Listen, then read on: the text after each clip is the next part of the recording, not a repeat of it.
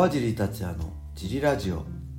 はい皆さんどうもです、えー今日も茨城県つくば市並木ショッピングセンターにある初めての人のための格闘技フィットネスジムファイトボックスフィットネスからお送りしています、えー茨城県つくばつくば市周辺で格闘技で楽しく運動したいなって方は体験もできるのでホームページからお問い合わせお待ちしております。お願いします。えーそしてジムのタオルやドライフィット T シャツも絶賛発売中です、はいえージムには遠くて入会できないけどグッズ欲しいなという方はこのラジオの説明欄にあるファイトボックスフィットネスのベースショップからご購入お願いします、えー僕のねサイン入りもあります、えーそんなわけで小林さん今日もよろしくお願いします、よろしくお願いします。えー今日もレターを読みたいと思います、はい。ありえーいつもレターありがとうございますがとうございます。今日のレターは、えー、川尻さんこんにちはおいつも楽しく拝聴させていただいておりますはい。私は柔術青帯おじさんですがスパーでよく首を決められたり頭を押さえ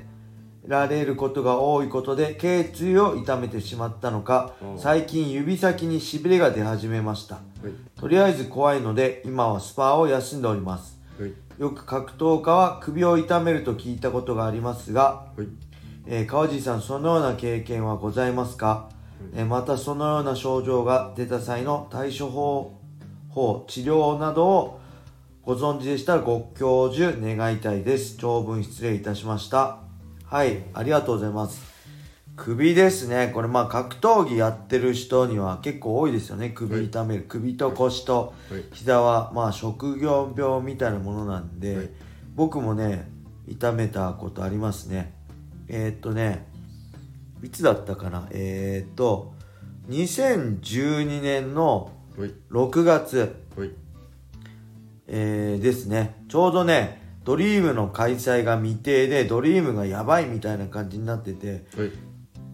あのねちょっとね USC と接触したんですよね僕、USC と契約しようかなと思って、はいまだ本気ちゃんと契約するその時は結局しなかったんですけどはい。で一応 USC でチャレンジする時はい。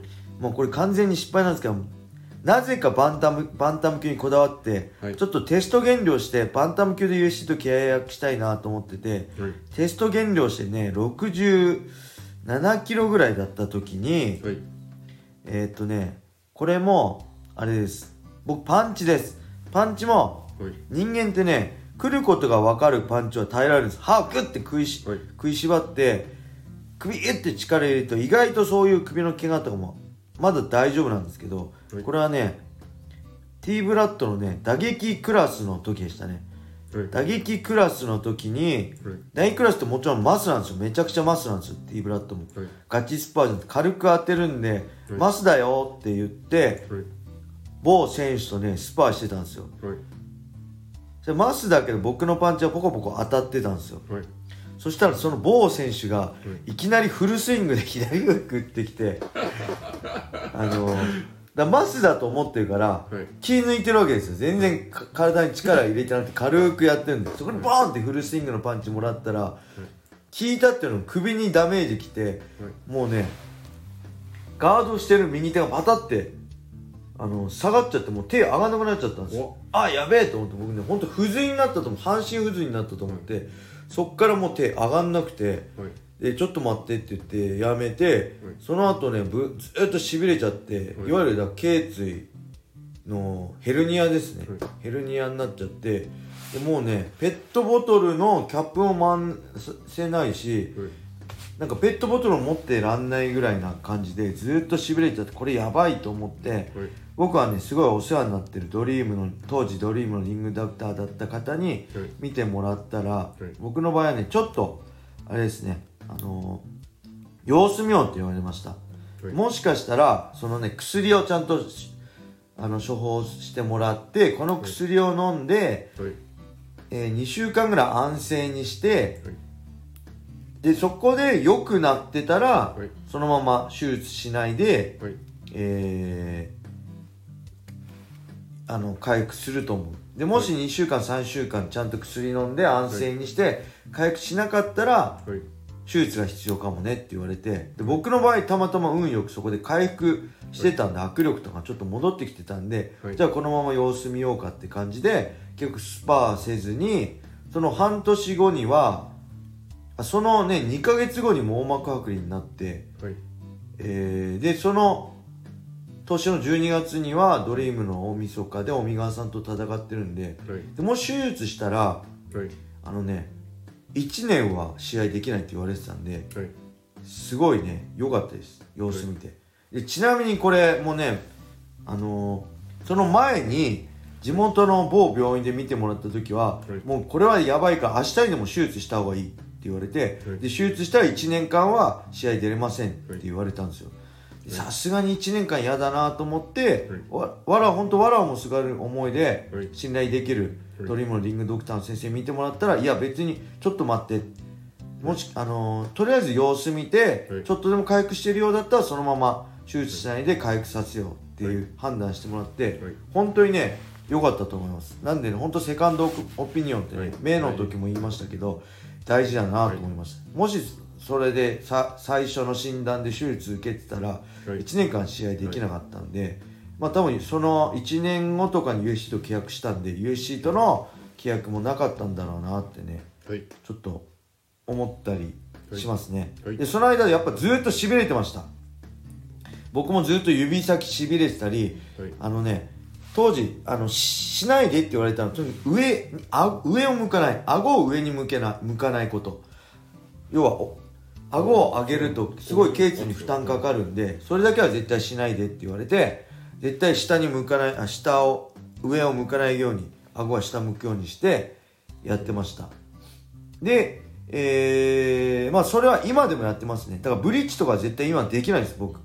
こうブリッジのトレーニングとか首のトレーニングとかもできないですね。なんで僕は代わりに僧帽筋とかを、はい。あのー鍛えて首の周りを補強してるようにしてましたね。はい。で、えーそのしびれもね結局、えー6月にやって翌年の3月ぐらいだから、9ヶ月ぐらい寝て起きると朝もう毎日しびれて起きるんですよ。なん嫌でじすごい嫌だったんですけどそれはね枕を変えたら一気になくなりました。えー。ずーっと毎日しびれてじわーっとして起きるんですけど、枕がね東京西川のちゃんとこう自分に合わせて作ってもらえる枕を作ってもらってそれにした途端本当に治ったんで意外と枕とか大事だと思いますね。布団とか。そうそう。ママットレスそうそうそうマットレスとか。でまあ治療法とかはね僕医者じゃないんで偉そうなこと言えないんでこれは本当あの病院に見てもらって先生に見てもらった方がいいですけど、さっきも言ったように一つの病院で判断しないんで、セカンドオピニオンサードオピニオンでいろんな先生に見て、特にサードあ違う違うあの格闘技に詳しいねスポーツドクターとかに見てもらうとはい。いいと思いますね。はい。うん。これ先生悪気なくこう別に何かしてやろうっていうんじゃなくてちゃんと医者の先生って分かんなくても一応診断出さなきゃいけないから。そうですね。あの本当手術したがる先生もいるし、はい。あの手術なるべくしないようにっていう方針の先生もいる、それは先生の方針次第ですよね、あとこのレターくれた方が何の仕事してるかとかでもまた、ああ変わってきちゃうと思いますけど。そうですね、とりあえずねブリッジとかはい。しない方がいいです。だからあんま僕ブリッジ格闘技でもねブリッジで逃げたりできないですね正直、でちなみに筋力はすごい落ちたのが80%ぐらいまで戻ったんですけど、はい。結局それ以上はね戻ってないです。いまだに。だから当時ベンチプレスやると左手は大丈夫なんですけど右手が80%ぐらいなんで、こう斜めになって右手だけ上がんなくなっちゃうんですよねそういう症状で。で、ちなみにちなみにその後左の肩も痛めたんで、2018年の北岡戦の時とかの前とかに。はい逆に今度左の方が上がんないんで、今は、あの、均等になりました。両方筋、あの力マックス入んないんで、今はね、ベンチプレスやっても均等ですね。はい両方、両方上がんないっていう意味で。はいはい、そんな感じで、まあ、怪我いっぱいですね、格闘技やってたら。はい。なんで楽しくねこうやって柔術やってるんであればなるべく怪我しない方がいいと思うんではい。あのその辺ね気をつけて楽しく格闘技を、はい。まあ、続けてもらえたらいいかなと思います。はい。はいレターありがとうございました。今日はこんな感じで終わりにしたいと思います、はい皆様良い一日を。まったねー